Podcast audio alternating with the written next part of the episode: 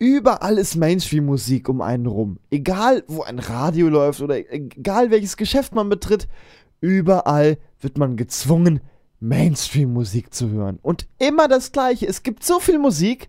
Kann man da nicht einfach mal ein bisschen mehr Abwechslung reinbringen?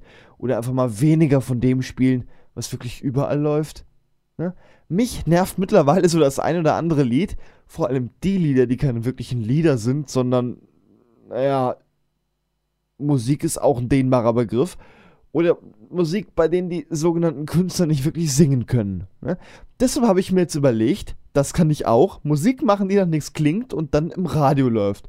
Und so ist die Kategorie Mainstream-Musik muss nicht schön klingen entstanden.